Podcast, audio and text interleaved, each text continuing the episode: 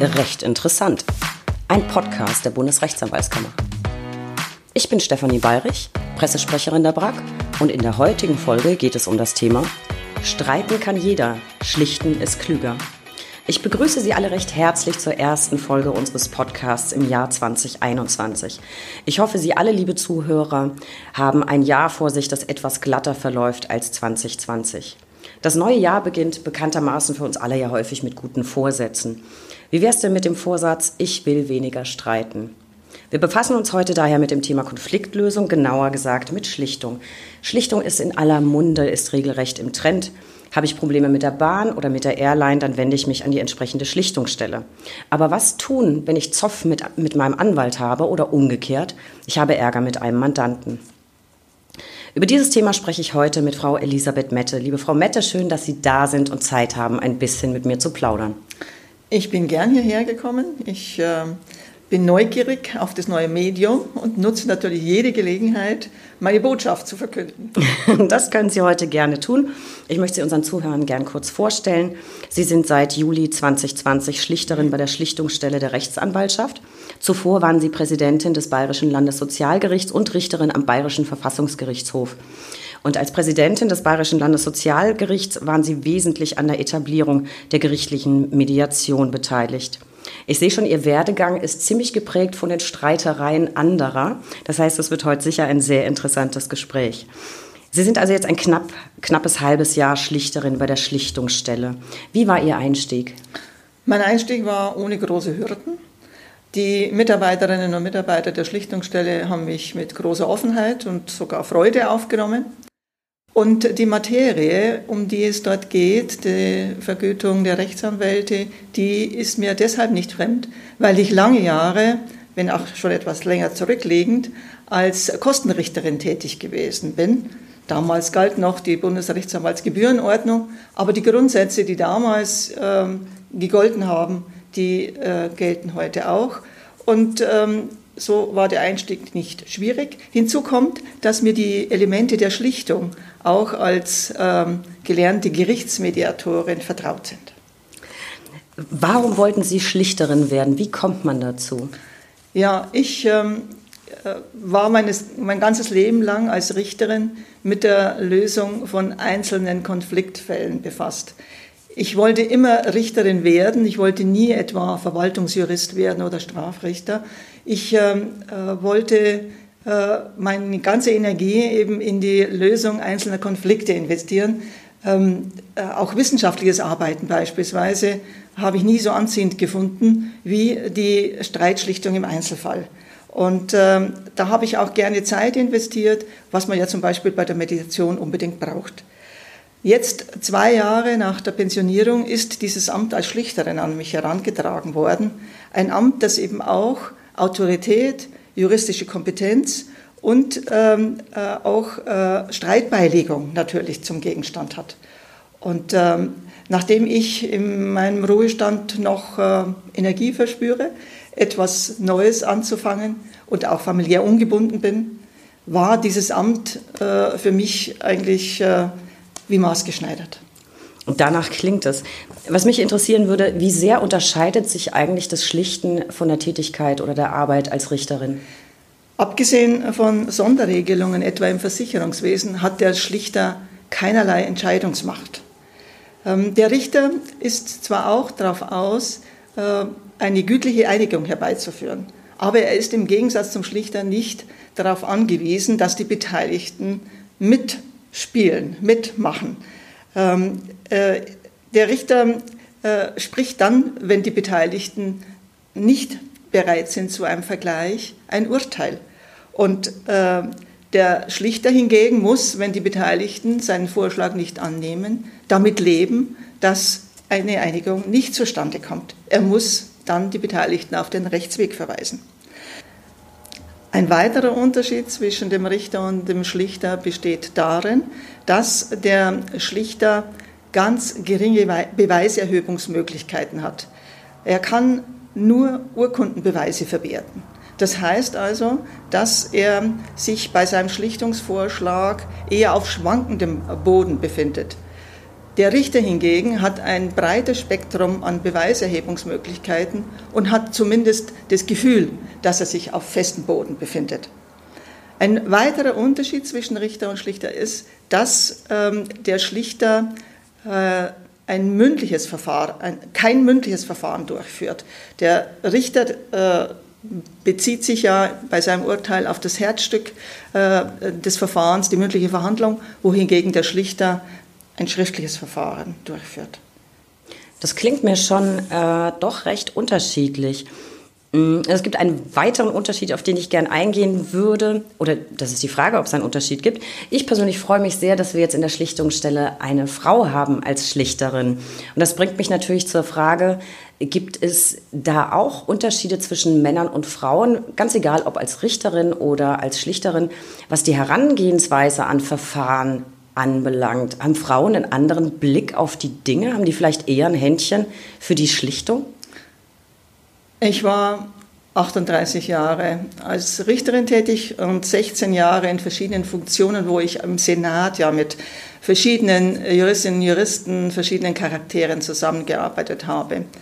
Und äh, wenn ich äh, an die Herangehensweise denke, also Mediation ja oder nein, Erörterung ja oder nein, Umfang der Ermittlungen, dann äh, meine ich, es war abhängig davon, wie die juristische Qualifikation war oder wie die Prozessstrategie war. Und da habe ich keine typisch männliche, typisch weibliche Strategie erkennen können. Und dass äh, Männer oder Frauen die besseren Juristen sind, das kann ja heutzutage niemand mehr behaupten. Ähm, ich meine also, es gibt äh, bei der Herangehensweise an äh, die Lösung von Konflikten im Prozess oder jetzt auch im Schlichtungsverfahren keinen Unterschied zwischen Männern und Frauen.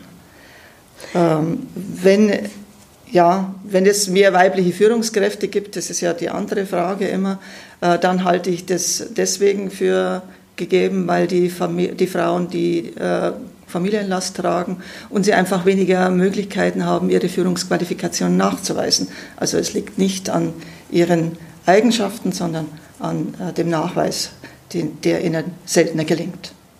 Na, ich hätte jetzt vielleicht einfach vermutet, dass Frauen ein bisschen sensibler sind und vielleicht ein bisschen mehr Feingefühl haben und Geschick. Äh, das scheint nicht der Fall zu sein. Das würde unsere männlichen Zuhörer freuen.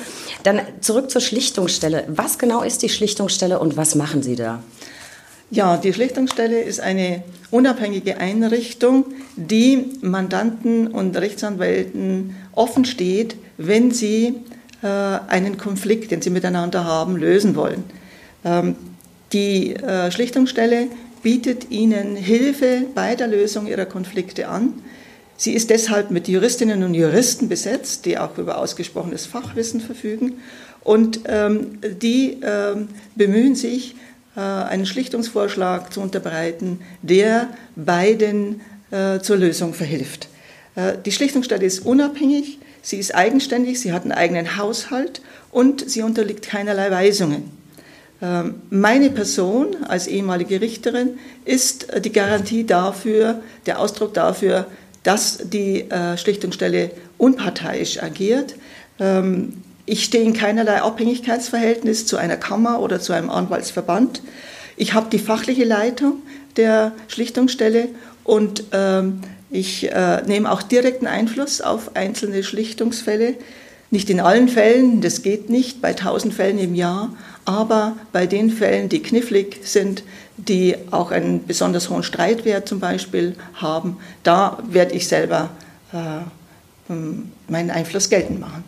Ich merke schon, Sie stehen absolut hinter dem, was Sie da tun. Verraten Sie mir, warum sind, so, sind Sie so überzeugt von dem Prinzip der Schlichtung? Ja, nun, es ist eine Möglichkeit, eine kostenfreie Chance, eine kostenfreie Chance, äh, schnell und ohne großen Aufwand einen Konflikt zu lösen. Ähm, es ist ja so, wenn Sie vor Gericht ziehen mit einem Streit, dann kostet es nicht nur Zeit, sondern es kostet auch Geld. Und äh, es kommt, wenn sie nicht sich zu einem Vergleich zusammenfinden, immer zu einem Sieger oder Verlierer. Einer ist immer der Sieger oder der Verlierer. Wenn man dem aus dem Weg gehen will, dann äh, bietet es sich an, die Schlichtung als äh, mögliche Lösungsmöglichkeit in Betracht zu ziehen.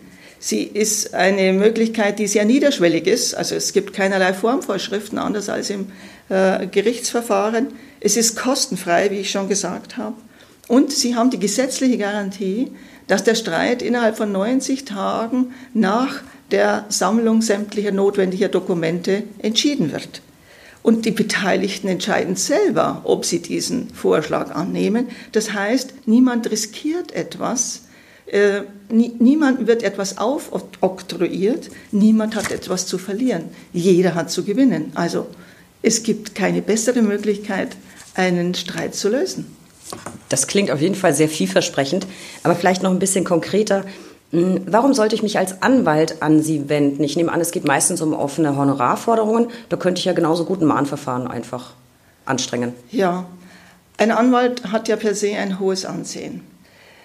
Wenn aber der Mandant das Gefühl hat, dass er nicht richtig äh, behandelt wird, dass ähm, äh, sogar Schaden durch das äh, Verhalten des Anwalts entstanden ist oder die Gebührenforderung ähm, zu hoch ist, dann ähm, ist das Ansehen schnell beschädigt.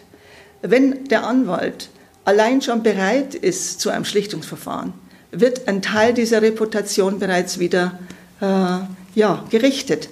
Ähm, es äh, es ist ähm, ein positives Element, das sich der Anwalt nicht nehmen lassen sollte, hier wieder ähm, Boden gut zu machen, den er durch sein Agieren, ob berechtigt oder nicht, verloren hat. Und wenn sich dann auch noch ein Weg zur Einigung findet, dann ist ähm, ein, äh, eine Geschäftsschädigung überhaupt nicht vorhanden. Des Weiteren ist es so, dass eine Schlichtung schlicht Zeit und Geld spart und äh, Geld ist gerade, Zeit und Geld ist für einen Anwalt, denke ich, schon ein hohes Gut.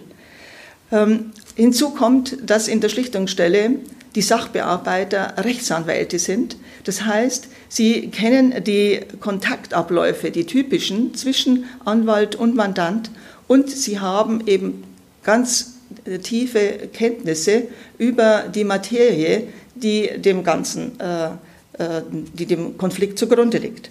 Ähm, nicht selten gelingt es eben auch, der Schlichtungsstelle den Mandanten davon zu überzeugen, dass der Rechtsanwalt seine Forderung äh, auf der gesetzlichen Grundlage begründet hat, dass sie berechtigt ist.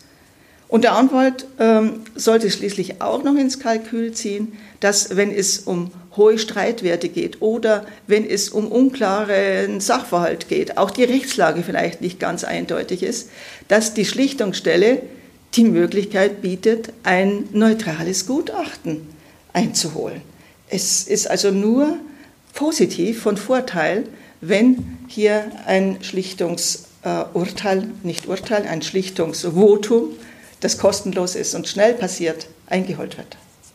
Das klingt tatsächlich äh, sehr positiv. Das heißt, ich kann als Anwalt dafür sorgen, dass ich mein Renommee nicht verliere oder es zurückbekomme. Das heißt auch, ich muss mich gar nicht ums Mahnverfahren oder im schlimmsten Fall um die Klage wegen meiner Gebühren kümmern. Und es kann ja immer mal passieren, äh, dass man dann vielleicht vor Gericht unterliegt. Das hat natürlich eine gewisse stigmatisierende Wirkung, auch im Verhältnis zu Mandanten. Das klingt tatsächlich für mich sehr interessant. Äh, und wenn es mich dann noch nicht mal was kostet, weder Zeit noch Geld, warum nicht? Sollte man auf jeden Fall vielleicht im, im Hinterkopf behalten. Ähm, jetzt der andere Blickwinkel, was würde es mir als Mandant bringen? Warum sollte ich die Schlichtungsstelle anrufen? Der äh, Mandant ärgert sich meiner Erfahrung nach schon über kleine Unstimmigkeiten, geringe Forderungen, die er nicht versteht, die ihm nicht im Einzelnen erklärt werden. Er hat dann das Gefühl, ungerecht behandelt zu werden. Er scheut aber den Weg zum Gericht, weil er es nicht für angemessen hält oder weil er auch Formvorschriften äh, fürchtet oder auch das Prozessrisiko. Und es bleibt eben zurück dieses Gefühl der Unterlegenheit, äh, der, der, der, der ungerecht behandelt worden zu sein. Und äh, hier bietet sich wirklich als echter Verbraucherschutz die Schlichtungsstelle an, die eben auf seine Argumente eingeht, die auch die Schwächen der Argument Argumentationskette der anderen Seite aufdeckt und ähm, eben hier Rechtssicherheit vermittelt. Äh, das ist eine echte Möglichkeit, sich Gewissheit zu verschaffen, dass man hier nicht über den Tisch gezogen wird, dass man auch keinen Schaden erlitten hat, dass man wirklich richtig behandelt worden ist oder umgekehrt, dass man recht hat, dass dieses Gefühl tatsächlich nicht unberechtigt ist.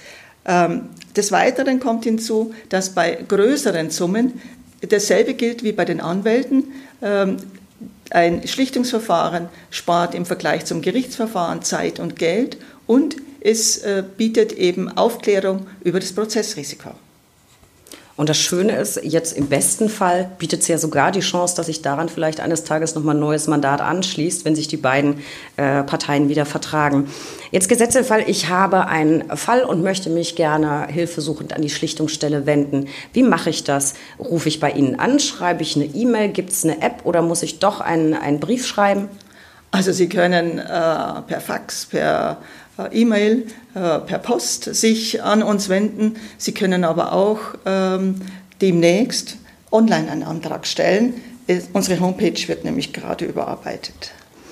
Das klingt nach äh, sehr bequemen Zugangsmöglichkeiten. So, ich habe mich also jetzt an Sie gewandt. Und was sind die nächsten Schritte? Wie läuft dann so eine Schlichtung genau ab? Als Antragsteller benennen Sie Ihr Ziel. Sie schildern schriftlich den Sachverhalt und äh, legen die entsprechenden Nachweise bei.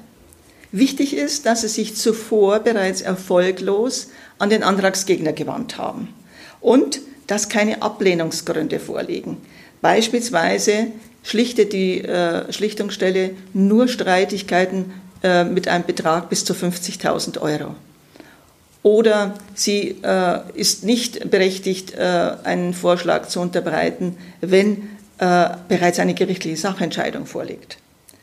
Liegt aber kein Ablehnungsgrund vor, dann wird der Antrag an den Antragsgegner zur Stellungnahme geschickt. Dort ist erstmal wichtig, stimmt der Gegner der Durchführung eines Schlichtungsverfahrens zu. Er ist nicht gezwungen.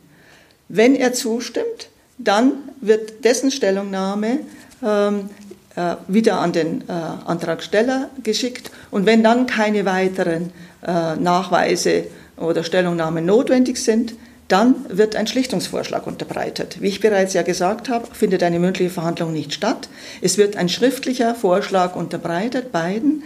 Und ähm, dort wird also im Einzelnen ausgeführt, wie und warum auf der Grundlage der Sach- und der Rechtslage und der vorhandenen Unterlagen. Wie gesagt, das ist ja alles nicht ähm, so ausermittelt, wie es im gerichtlichen Verfahren ist, wie auf dieser Grundlage der Streit angemessen beigelegt werden kann. Er wird wirklich ausführlich begründet und dann äh, geht es eben darum, können die beiden damit leben, können sie sich auf dieser Grundlage versöhnen und wenn nicht, dann wird, äh, werden die Beteiligten auf den Rechtsweg verwiesen. Das heißt, es klingt ja extrem komfortabel. Ich schreibe eine E-Mail, füge Belege bei und dann flattert eines Tages, äh, wahrscheinlich relativ zeitnah, wie ich äh, Ihren Ausführungen entnommen habe, äh, ein Lösungsansatz ins Haus. Das, das klingt mir doch sehr vielversprechend. Ähm, mit Blick äh, aufs Ergebnis, klappt es meistens mit der Schlichtung oder werden die Vorschläge oft abgelehnt, die Sie unterbreiten? Äh, wenn man die Jahre zusammen sieht, dann kann man sagen, durchschnittlich werden 60 Prozent, gut 60 Prozent der Schlichtungsvorschläge angenommen. Ich denke, das ist vorzeigbar. Ich finde das eine sensationelle Quote, wenn man davon ausgeht, dass ein Streitbestand, der solches Ausmaß hatte, ähm, dass man externe Hilfe in Anspruch nimmt. Da finde ich 60 Prozent, finde ich ganz großartig. Und führt aus Ihrer Erfahrung heraus diese Annahme dieses Schlichtungsvorschlages dann dazu, dass wirklich Ruhe im Karton ist oder wird ihm oft dann weiter gezofft? Also mir ist nicht bekannt, dass dann diese Verträge angefochten werden. Es äh, kommt dann allenfalls zu Beschwerden, dass die Verträge oder die Vergleiche nicht zügig genug umgesetzt werden. Na gut, irgendwas ist ja immer. Ähm, hat sich die Arbeit in der Schlichtungsstelle, man kann es nicht mehr hören, aber wir befinden uns leider immer noch mitten in der Pandemie, hat sich die Arbeit in der Schlichtungsstelle durch Corona verändert? Sind Sie sehr stark von der Pandemie betroffen? Die Veränderung besteht darin, dass die Zahl der Anwesenheiten zurückgegangen sind. Also die, es wird darauf geachtet, dass äh, möglichst wenig Kollegen vor Ort sind. Auch die telefonische Erreichbarkeit ist natürlich eingeschränkt und ähm, hinzu kommt, dass äh, manche Besprechungen eben auch virtuell stattfinden. Ja gut, heute, heutzutage haben wir ganz, ganz großartige technische Möglichkeiten, um das auszugleichen. Ähm, apropos Corona-Krise, haben Sie das Gefühl, in der Krise wird mehr geschlichtet oder weniger geschlichtet? Haben die Leute jetzt mehr Zeit, solche Dinge aufzuarbeiten? Tatsächlich hatten wir das erwartet. Die Zahlen, die wir jetzt uns angesehen haben, belegen tatsächlich einen Anstieg, allerdings unter 10 Prozent. Das ist jetzt nicht die Welt. Äh, allerdings ist erwähnenswert, dass die ähm, Anträge in den Monaten April und Mai deutlich ausführlicher begründet worden sind und auch mit mehr Nachweisen versehen worden sind. Ähm, und äh, schließlich auch äh, die Antworten auf die Anfragen äh, der ähm, Sachbearbeiter sehr viel zügiger beantwortet äh, worden sind, als es üblicherweise der Fall ist. Ja, die Leute haben mehr Zeit. Interessanter, interessanter Aspekt. Ähm, jetzt so ein bisschen ich hätte so gerne noch ein bisschen Gossip. Gibt es ein Verfahren, das Sie in der Schlichtungsstelle besonders berührt, amüsiert oder vielleicht verärgert hat? Also es gibt ein Verfahren, das mich besonders gefreut hat. ähm, als, und zwar ist es mein erstes Schlichtungsverfahren gewesen. Und da ging es darum, ob ein Rechtsanwalt den Großteil seiner Gebühren zurückerstatten sollte, weil nämlich der Streitwert in der Revisionsinstanz deutlich reduziert worden war. Der Anwalt hatte den Mandanten aber nur vor dem Landessozialgericht vertreten, in der Revisionsinstanz nicht. Und der Streitwert war aber in der Revisionsinstanz auch mit Folgewirkung für die, das ah. LSG deutlich reduziert worden. Ja.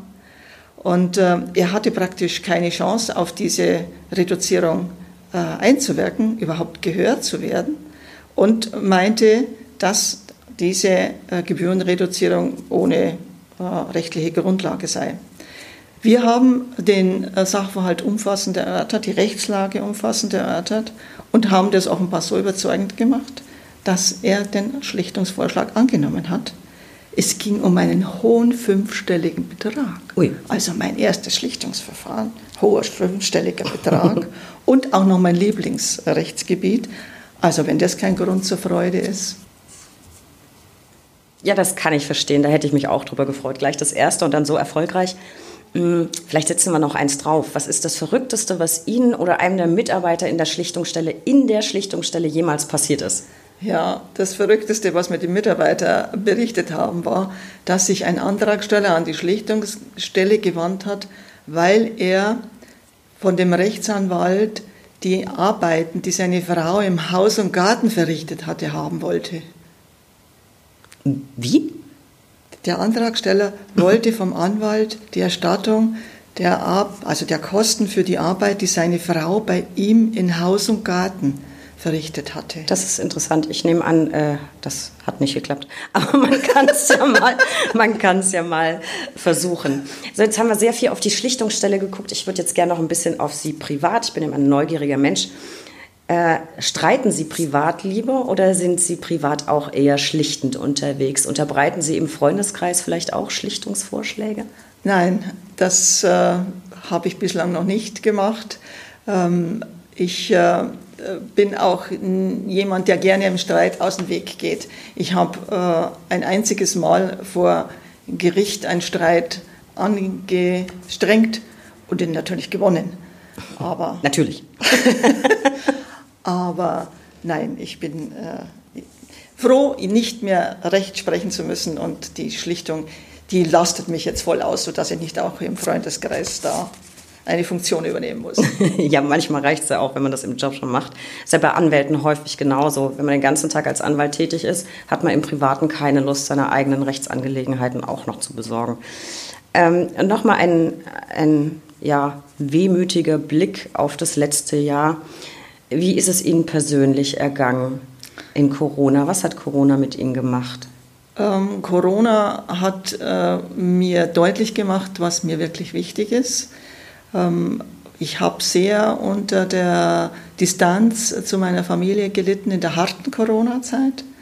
Und mir ist sehr deutlich geworden, äh, was äh, ähm, die Freizeit für mich bedeutet, wie ich sie am besten gestalte. Das habe ich in Corona erst gemerkt, was wirklich für mich elementar ist.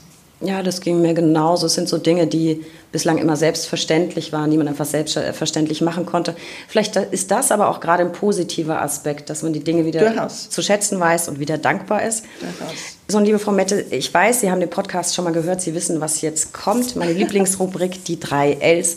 Der Buchstabe L kann für so viele stehen. Lieblingsfarben, Lieblingsmenschen, Lieblingsgetränke. Und Ihre drei Ls, liebe Frau Mette, Nummer eins, was ist Ihr Lieblingsrechtsgebiet? Ich greife das nochmal auf, Sie deuteten das vorhin schon an. Ja, ähm, in der Sozial, äh, im Sozialrecht gibt es ja sehr viele verschiedene Rechtsgebiete und dort äh, habe ich auch viele äh, äh, kennenlernen dürfen und mein Lieblingsrechtsgebiet war die Krankenversicherung. Die Kranken Sie, Sie stutzen, ja, ja, die Krankenversicherung ist vielfältig, gesellschaftlich und wirtschaftlich sehr relevant und am Puls der Zeit. Denken Sie nur, wenn es um neue Medikamente, um neue Behandlungen geht. Dann, Impfstoffe? Bitte? Impfstoffe. Ja, genau. Sind Sie in der Auseinandersetzung mit den neuesten wissenschaftlichen Erkenntnissen. Wenn es um die Abgrenzung von abhängiger Beschäftigung und selbstständiger Tätigkeit geht, sind Sie direkt in der aktuellen wirtschaftlichen Entwicklung. Und wenn es um die Beitragspflichtigkeit einzelner Einkommens- und Vermögensbestandteile geht, dann sind sie mitten in der Gestaltung der Systemgrundlagen. Also es ist wirklich ein spannendes Rechtsgebiet. Ich wundere mich, dass nicht viel mehr Sozialrecht machen. Sie hätten mich jetzt beinahe auch persönlich überzeugt. Das Problem ist nur, ich habe wahnsinnige Berührungsängste äh, mit SGB, zumal es ja zwölf davon gibt. Also das schreckt mich persönlich immer schon mal ab. Ähm, Ihre Lieblingsfreizeitbeschäftigung? Ja, meine Lieblingsfreizeitbeschäftigung ist die Bewegung in der Natur. Ich walke, ich wandere gerne und Bayern bietet ja unheimlich viel mit Bergen, Seen. Aber auch die äh, Landschaft jetzt im Bayerisch-Schwaben, wo ich wohne, die ist wirklich äh, sehr reizvoll und attraktiv und das gefällt mir im Augenblick am besten. Das ist in der Tat so und das kann man ja auch trotz Corona momentan wirklich gut machen. Jetzt haben Sie es selbst schon verraten. Wahrscheinlich hätte aber der eine oder andere Zuhörer das sowieso herausgehört, dass wir beide aus einer ganz äh, nah beieinander liegenden Ecke Deutschlands kommen. Und deswegen kann ich als alter Foodie mir natürlich nicht verkneifen zu fragen, was ist Ihre Lieblingsspeise, Frau Mette? Meine Lieblingsspeisen. Lieblingsspeisen, je mehr, desto besser. Sind die bayerischen Mehlspeisen. Ich kann da jetzt nicht mich entscheiden für Apfelstrudel oder Kaiserschmarrn, für Reisauflauf oder Dampfnudeln. Die mag ich alle sehr gerne. Und äh, ich komme ja aus ähm, äh, einem Bauernhof, wo natürlich die Produkte sehr, die man dafür braucht, äh, ganz frisch und äh, wirklich äh, wunderbar waren. Und äh, da konnte ich also, kann ich heute nicht mich entscheiden für eins, eins dieser Gerichte. Ich äh, muss nur aufpassen, mein äh, Zuckerhaushalt fürs ganze Leben ist schon reichlich erschöpft und das kann ich mir nur ab und zu leisten. Aber Sie walken doch. da kann ich viel walken. Da geht das so. Und Sie haben gerade einen absoluten Nerv bei mir getroffen. Äh, das gab es bei uns alles zu Hause auch. Und ich habe, glaube ich, 20 Jahre keine Dampfnudeln mehr gegessen. Ich liebe Kaiserschmarrn und Reisauflauf. Den hat meine Mutter auch immer gemacht. Und jetzt die alles entscheidende Frage. Mal sehen, ob wir äh, zwischen uns schlichten können oder ob es in Streit gerät. Kaiserschmarrn mit oder ohne Rosinen? Mit natürlich. Ja, ich finde absolut ohne. Ich hasse Rosinen. ähm, aber wir waren uns ansonsten äh, bei allen anderen Themen so einig, Frau Mette. Da finde ich das jetzt nicht schlimm. Sie dürfen mit Rosinen, ich weiterhin ohne. Jetzt habe ich leider einen Mordshunger. Und ich glaube, wir haben gerade eben das perfekte Schlusswort für 2021 und diese Folge gefunden. Vielleicht sollten wir alle in 2021 etwas weniger streiten und etwas mehr genießen, zum Beispiel bayerische Mehlspeisen. Liebe Frau Mette, herzlichen Dank für dieses wunderbare Gespräch. Schön, dass Sie bei mir waren. Alles Gute für Sie und bleiben Sie bitte gesund. Dankeschön, das wünsche ich Ihnen auch, Frau Bayerich. Dankeschön. Das war die aktuelle Folge. Schön, dass Sie zugehört haben. Besuchen Sie uns auch im Internet unter www.brack.de.